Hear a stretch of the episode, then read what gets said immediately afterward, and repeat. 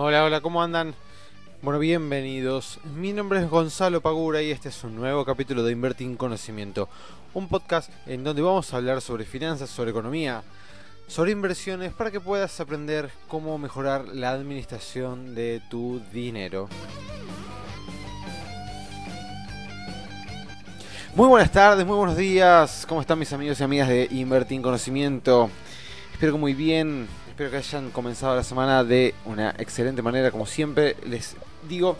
Em, bienvenidos al capítulo número 55 de este podcast, en donde intento de alguna manera explicar, contarles o informarlos sobre economía y finanzas visto de una manera bien, bien simple, lo más simple posible, con este, los tecnicismos suficientes como para que se entiendan las ideas que em, hablamos en cada uno de los podcasts, pero sin meternos muy de lleno en cuestiones este, súper teóricas porque si no, no se entendería absolutamente nada y esa no es claramente la idea. Em, bueno, primero que nada, Estamos grabando los días miércoles ahora porque los días martes se me está complicando bastante, bastante grabar los podcasts. Así que sepan disculpar que ya no están los miércoles a la mañana tempranito eh, los nuevos capítulos para que los puedan ir escuchando. Los tendrán, bueno, los días jueves. Voy a intentar igualmente poner todo mi esfuerzo de mi parte y hacerlo los días martes por la noche como lo veníamos haciendo siempre. Pero, pero bueno, realmente estoy con muchas, muchas cosas, con muchos cambios y muchas cosas nuevas que eh, me están tomando bastante más tiempo del que tenía planificado. Así que bueno, me tengo que ir adecuando em, a, las, a las nuevas exigencias con las que arranqué en este 2020. Estoy armando el nuevo curso de eh, opciones financieras que lo voy a estar lanzando si todo sale bien y nada, nada se me atrasa y aparece en el medio. Eh, ahora a fines de este mes, tipo, si calculo que para el 31 ya estaría en la plataforma eh, para que todos los miembros de la, de la comunidad puedan acceder a él y ya empiecen a, a ver qué son las opciones financieras. La idea del curso nuevo es hacer una introducción, pero no demasiado, o sea, va a ser una introducción, pero no muy básica, ¿sí? Porque las opciones financieras es un tema bastante particular, bastante largo, muy largo diría yo, bastante amplio, en el cual no alcanza solamente con un curso, sino que después hay que leer mucho, hay que practicar, porque esto es como todo, ¿no? O sea, uno cuando empieza a invertir tiene que poner en práctica los conocimientos aprendidos para llevarlos a cabo y bueno, ver en la vida real cómo funcionan las cosas. Este, y la idea de los cursos y los libros, etcétera, es bueno, justamente evitarnos eh, tener algunos inconvenientes, este, ya tener una base bastante más formada y poder encarar cada uno de los activos con bastante más sapiencia. Entonces, la idea de este curso es ver qué son las opciones financieras, cuáles son las, los principales usos que le podemos dar a las opciones financieras, eh, algunas estrategias de las más comunes que se pueden llegar a, armar con las opciones financieras y las acciones, cómo funcionan, cómo cotizan, este, por qué valen lo que valen, cómo tenemos que evaluarlas, etcétera. En fin, parecen pocas cosas, pero les puedo asegurar que por cada punto eh, me está tomando mucho tiempo y aparte sinceramente es un tema bastante eh, complejo comparado con los cursos anteriores que venimos este, dando.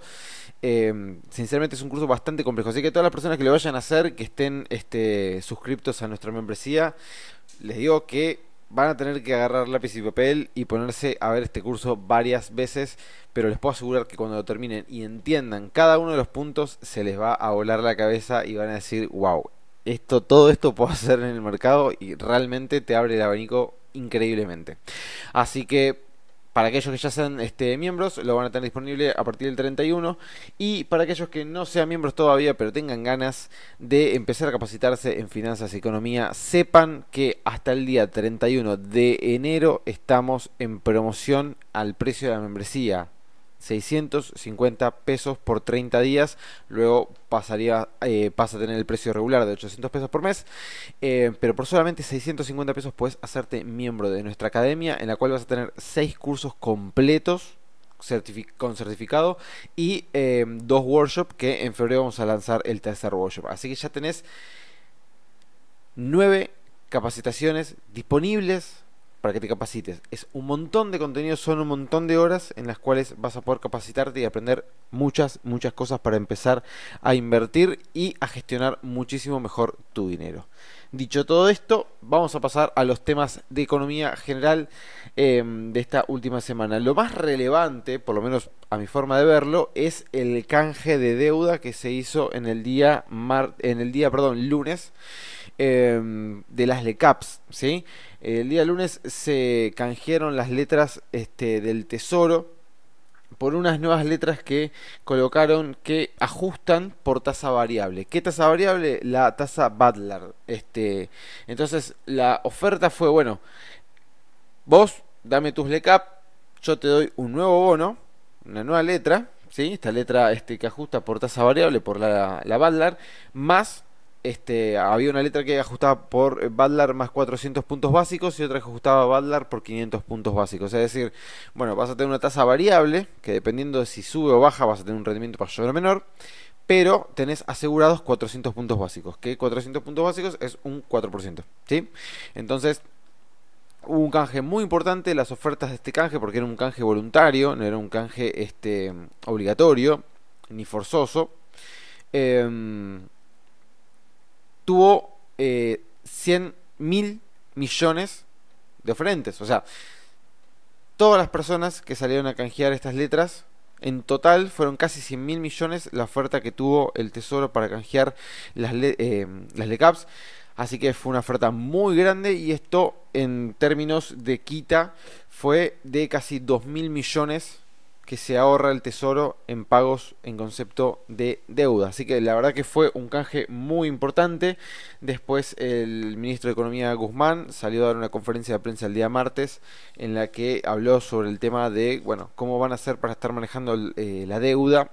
Eso hizo que en este, nuestro mercado la bolsa se cayera. Ayer tuvo un día bastante apático, donde la, mayoría de las acciones cayeron bastante, bastante fuerte. Em, pero bueno, en el día de hoy tengo acá la, la compu a mano. El lado de Pampa Energía cayendo un 5%, bueno, hoy recuperó un 3,31, así que recuperaron una parte de lo que se perdió ayer. Los que sí sufrieron bastante fueron los bonos en dólares, eh, que cayeron bastante de precio, pero a su vez los bonos en pesos tuvieron una gran, gran suba, llegando en algunos casos hasta el 10% en un solo día, lo cual para un bono, imagínense, es un montón, sinceramente. Otras cuestiones de que nos fuimos algunos este, enterando en estos días fue el déficit financiero del 2019 que cerró en un 4,28% eh, del PBI. El déficit financiero es aquel déficit este, que está diferenciado de lo que es el déficit primario. El déficit primario son todas las deudas que tiene el Estado luego de todos los ingresos que tiene, eh, sin contar lo que son los... Eh, ¿Cómo se llama? La parte de, préstamos, ¿sí? De, de, pagos de, deuda. El déficit financiero justamente es eso, ¿no? Es la deuda que tenemos que, bueno, quedó en un 4,28% del PBI para 2019, que es, ese hay que este, reducirlo importantemente porque eh, es el que realmente tiene bastante peso al momento y el que más cuesta em, el que más cuesta achicar cuando tenemos que empezar a, a tratar de tener un superávit fiscal para los próximos años que es muy importante. O sea la inflación la inflación de un país es muy complicada de disminuir siempre que tengamos un déficit fiscal Sí, esto hay que tenerlo muy en cuenta. ¿Por qué tenemos tanta inflación durante tantos años? Bueno, porque tenemos durante muchos años más gastos que ingresos. Esto tenemos que entenderlo, porque de alguna manera nos tenemos que financiar. ¿Cómo? Bueno, o con deuda, ya puede ser en dólares en pesos, o emitiendo moneda. Entonces, inexorablemente vamos a tener este, una inflación bastante más alta que otros países que no tengan un déficit fiscal. Hay países que tienen déficit fiscal, igualmente su inflación es baja por ejemplo, Estados Unidos, pero estamos hablando de economías totalmente diferentes y monedas fundamentalmente totalmente diferentes. Una gran problemática que tiene hoy en día la Argentina es que sus propios ciudadanos no quieren ni confían en su propia moneda. Esto es muy complicado de revertir. Y cuando digo muy complicado, es un muy grande como una casa. Porque si vos en tu país no confías o no querés tu moneda, o sea, si yo a alguien, a cualquier argentino o cualquier persona que viene a Argentina le ofrezco 100 eh, dólares o su equivalente al tipo de cambio al, día en pesos, va a agarrar los dólares. Todos. Y, o sea, el que no lo haga es porque no entendió la, parte de, economía básica, porque todo el mundo agarraría los dólares, nadie agarraría los pesos. Bueno, eso es muy importante y es muy eh, terrible para una economía que la propia gente que vive en el país no quiere saber nada con su propia moneda. O sea, hoy tenemos pesos para hacer transacciones, pero en realidad el argentino ahorra en dólares o por lo menos intenta, si eh, el Estado te lo permite, ahorrar en dólares. Esto es muy importante que lo tengamos en cuenta porque... Eh, va a tardar varios años, varios años, de una economía em, creciente, confiable, tanto la economía como el poder ejecutivo, como el poder em, legislativo, como el poder judicial. Cuando todo eso funcione bien durante varios años, recién ahí los argentinos y todas las personas que viven en Argentina van a empezar a confiar este, y ahorrar de vuelta en moneda local. El día que logremos eso, vamos a estar mucho mejor de lo que estamos hoy en día, porque no vamos a estar tan pendientes y demandantes de, eh, de dólares. Eso obviamente, imagínense, para el Estado es un gran, una gran solución, o sea, es quitarse ya un problema encima. Em, otro dato bastante importante, IPF volvió al mercado de capitales, colocó 164 millones de dólares en deuda, que eran dos eh, ONs, que son obligaciones negociables. Eh, no, perdón, tres, dos en pesos y una en dólar link. Em, así que bien por IPF, porque la verdad que colocó 164 millones este, teniendo el mercado como está hoy en día. Es este un, monto bastante, bastante importante. Otro dato no menor es que una familia tipo necesita casi 39 mil pesos para no ser pobre. Eh, así que esto deja a varias familias eh, y personas por debajo de la línea de pobreza, lamentablemente. Y eh, otro dato que estaba leyendo hace un ratito es que el 82% de los argentinos elige el dinero en efectivo como principal forma de pago. Esto, de, esto también es un atraso a comparación de muchos países este, en donde ya el dinero no se utiliza casi, o se utiliza para cosas muy puntuales, muy pequeñas, pero hoy en día son todas transacciones electrónicas. Todas son transacciones electrónicas, por cuestiones de seguridad, por cuestiones fiscales, por la cuestión que quieran. Eh, hoy en día, seguir utilizando tanta cantidad de billetes, tanta cantidad este, de, pesos para hacer transacciones, eh, nos da una gran eh, alerta de, primero, que prefieren hacerlo en muchos casos para evadir impuestos. Esto ya lo sabemos, no lo estoy inventando yo ni descubriendo ahora. Eh, y una desconfianza muy importante también en el sistema bancario. Claramente. La gente, cuando decís, che, ¿tenés dólares en el banco? No, los tengo en casa. O sea, hay una clara, clara eh, decisión de las personas en no confiar mucho en los bancos y hacer la mayor cantidad de transacciones que puedan en efectivo. Que de vuelta, esperemos que eso en algún momento se revierta para que todo esté también esté mucho más blanqueado, vamos a decirlo, o sea, esté todo eh, registrado, cada movimiento que nosotros hagamos esté registrado y ante cualquier eventualidad podemos salir este, a, hacer el reclamo, a hacer este, no sé, una denuncia o lo que corresponda. Entonces eso me parece bastante importante. Creo que es Suiza o Suecia, ahora no me acuerdo cuál de los dos. No, no me voy a acordar. Em, que creo que la cantidad de transacciones que hacen en dinero en efectivo es del menos del 10% de la totalidad. O sea, nada. Estamos hablando de totalmente la inversa a nosotros. Eh, así que bueno, todavía nos queda un largo camino por, por recorrer. Bien, dicho todo esto, vamos a pasar al tema del día de hoy, que hoy quería hablar sobre una herramienta de inversión que es de las más interesantes que tenemos, em, sobre todo para aquellas personas que estén recién comenzando a gestionar e invertir su dinero.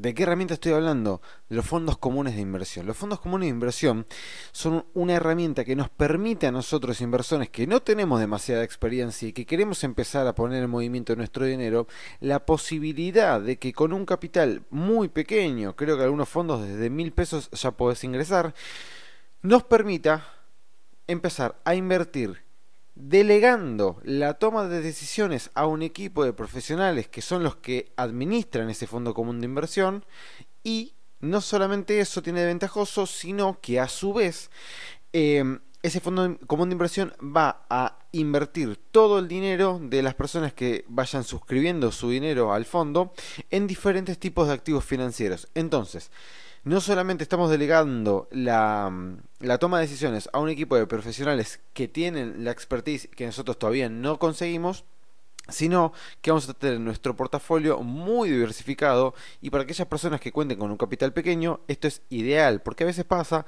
de que quizás tenés 10 mil, 20 mil, 30 mil, 50 mil pesos y no tenés demasiadas posibilidades para este, diversificar tu cartera de inversión con esa cantidad de dinero porque capaz puedes comprarte eh, no sé, algunas acciones eh, un algún que otro bono eh, no sé, alguna caución y no mucho más porque si no vas a necesitar de mayor capital para poder estar bastante mejor diversificado. Entonces, el fondo común de inversión lo que tiene de muy interesante es esto, poder estar diversificado, poder delegar la toma de decisiones y no tener que estar pensando en qué acción compro, cuál vendo, cuál este, me conviene más, cuál me conviene menos, si está en máximo, si está en mínimos, el bono, si está en máximo, cuándo pa... Bueno, todo esto ya directamente se ocupa el fondo. Entonces, ¿qué es un fondo común de inversión? Vamos a explicarlo.